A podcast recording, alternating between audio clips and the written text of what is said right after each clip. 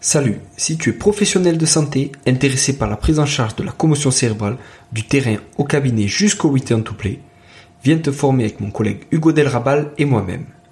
On sera présent avec la SFMKS du 29 au 30 mars à Chambéry. On sera ensuite avec SRP Formation le 26 et 27 avril à Toulouse. Vous trouverez le lien dans ma bio sur LinkedIn et sur Instagram. On vous attend nombreux. À très bientôt.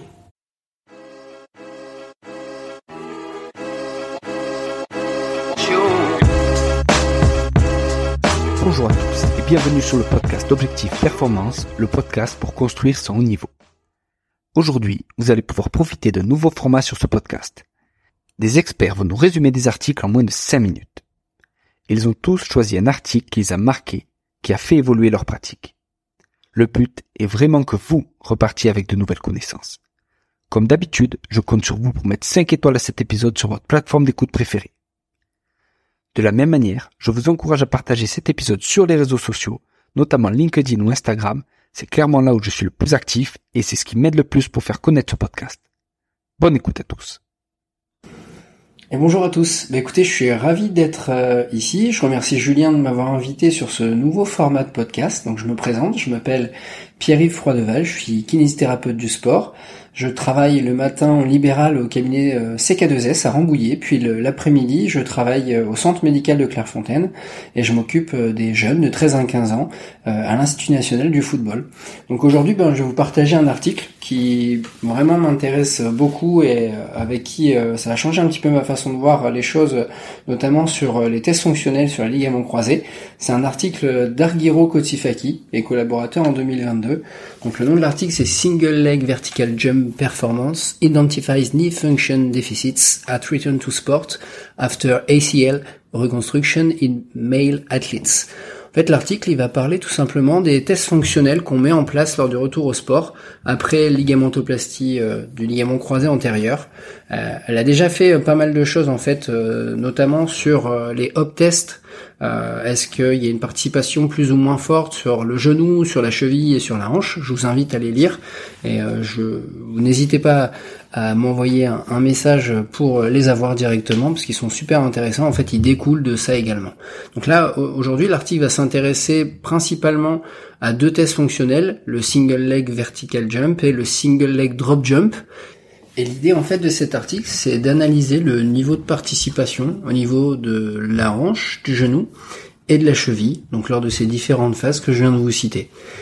Ils ont pris 48 participants masculins, 26 patients éligibles donc après une euh, opération du ligament croisé antérieur, une première opération, et 22 sujets dits témoins. Dans les critères d'inclusion, c'est des patients qui étaient âgés entre 18 et 35 ans, plutôt sportifs, qui s'entraînaient une, deux, trois fois, voire plus dans la semaine. Bien sûr, il y avait une absence d'antécédents de lésions musculaires, euh, lésions musculosquelettiques euh, au niveau des membres inférieurs, trois mois avant euh, d'effectuer les tests. Les critères pour effectuer les tests étaient assez simples. Hein. C'était l'autorisation du chirurgien et du kinésithérapeute, mais également l'achèvement d'un programme de rééducation spécifique de, au sport sur le terrain, euh, et les critères habituels qu'on a l'habitude de voir, donc les critères de force musculaire, un LSI supérieur à 90% au niveau du quadriceps, et un LSI supérieur à 90% au niveau des tests fonctionnels, donc les tests fonctionnels qu'on connaît tous, les single up tests, le triple up test, le crossover up test et le symmetre up test. Sur euh, la procédure, en fait, ils ont essayé de faire trois analyses. Une analyse d'abord avec euh, des caméras. Ils ont pris 14 caméras et ils ont euh, fait 42 marqueurs, en fait, au niveau du membre inférieur pour analyser la participation au niveau biomécanique et au niveau articulaire. Ensuite, ils ont fait une analyse au niveau au, niveau des plateformes de force, en fait, on vient regarder la force de réaction au sol, donc le GRF. Ils ont collecté des informations via cinq plateformes de force qui étaient directement ancrées dans le sol. Et puis ensuite, ils ont analysé aussi l'activité euh, électrique du muscle avec donc des EMG qui ils sont venus placer donc sur le vas latéral, le vas médial, le risque du fémoris, pardon. Et puis euh, sur les ischio-jambiers, euh, et puis les gastrocnémiens et les solaires. Pour tous les participants, bah, en fait, euh, les participants ont été évalués par le même examinateur. Ils ont effectué une séance d'échauffement de 7 minutes, avec de la course, course latérale, des squats profonds et des sauts à deux jambes. Puis ensuite, ils ont effectué une série de contractions isométriques volontaires maximales pour tout simplement obtenir le, la, le MVIC au niveau de l'EMG.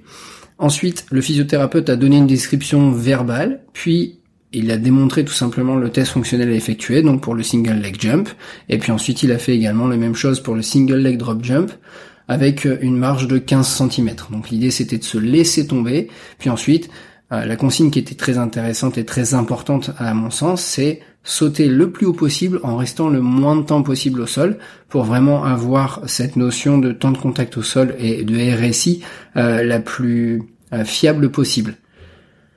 Donc les données ont été recueillies bilatéralement, on a effectué quatre essais, d'accord, et on a retenu donc quatre essais pour l'analyse. Euh, l'ordre des membres testés a fait l'objet donc d'une randomisation simple. La dominance d'un membre, ça a été déterminé tout simplement en demandant aux participants avec quel membre ils préféraient frapper un ballon.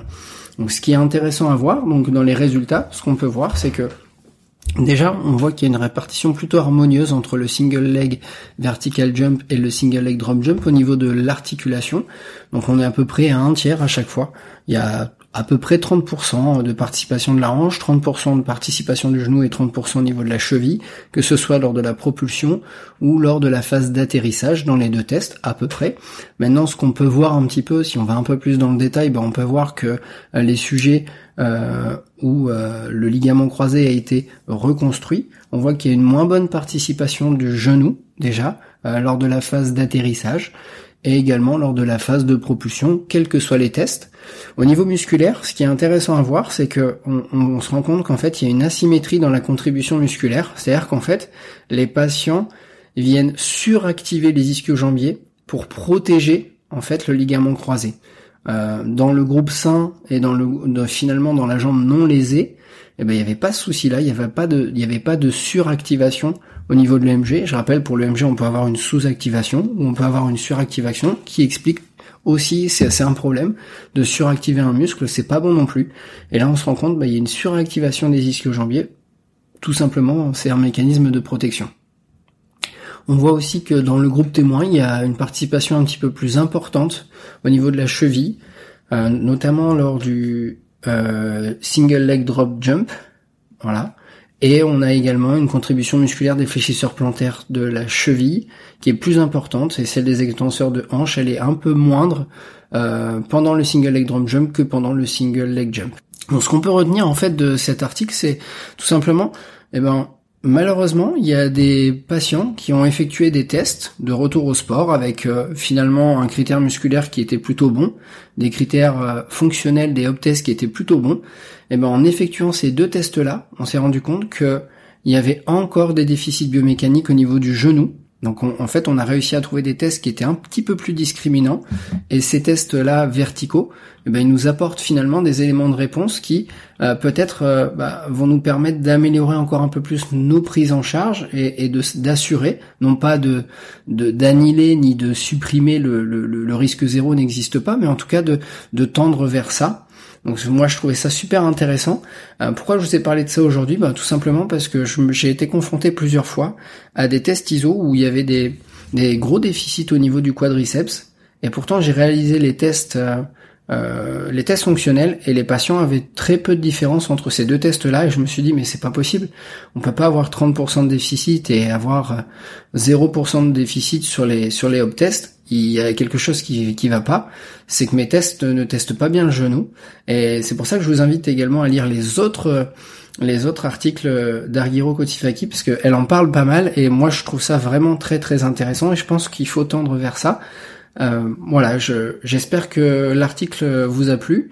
Moi, je remercie tous les membres de la SFMKS et les membres du centre médical de Clairefontaine qui animent ma curiosité et qui me permettent aussi euh, bah, de grandir euh, professionnellement. Voilà. Je vous dis à bientôt. Et bien sûr, n'hésitez pas à mettre 5 étoiles pour ce super podcast.